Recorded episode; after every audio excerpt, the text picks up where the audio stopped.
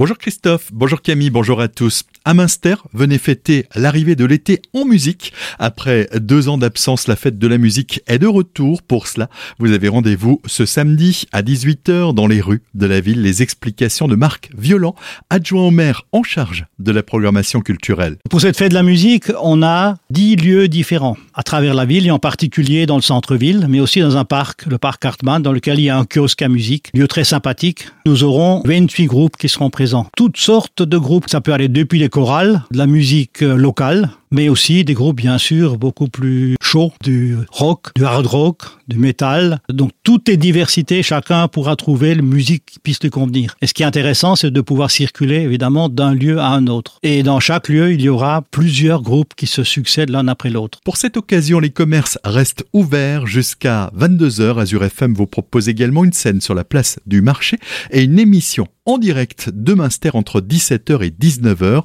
Retrouvez l'article complet sur le site azur-fm.com, rubrique idées sorties, des propos recueillis par Jérémy Ranger. À Turkheim, la fête de la musique, là aussi, a pris un petit peu d'avance. La ville vous donne rendez-vous samedi dès 19h sur la place de la mairie, une soirée festive et musicale qui sera animée par l'harmonie municipale.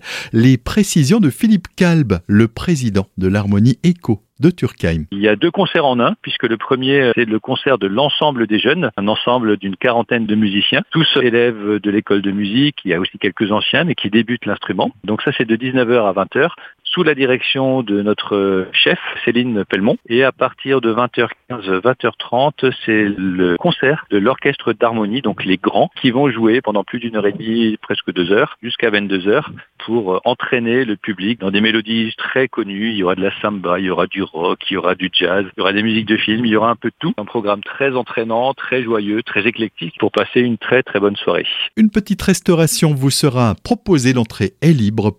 On reste dans le même. Le lendemain, dimanche, la musique se fêtera à Markolsheim.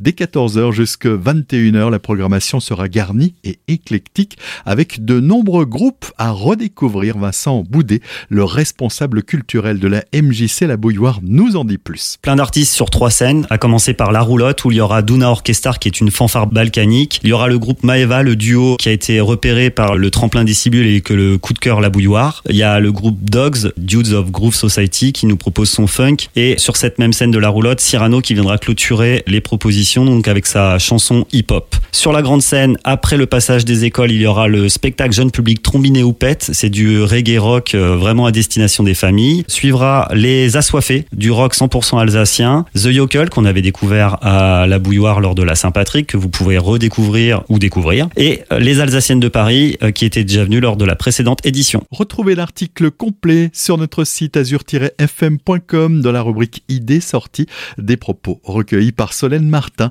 Et puis à Agno, enfin, la ville proposera mardi 21 juin 10 scènes et 50 concerts gratuits, mais en raison des dégâts provoqués par l'incendie de la résidence Saint-Martin, la programmation initialement prévue sur son parvis est modifiée.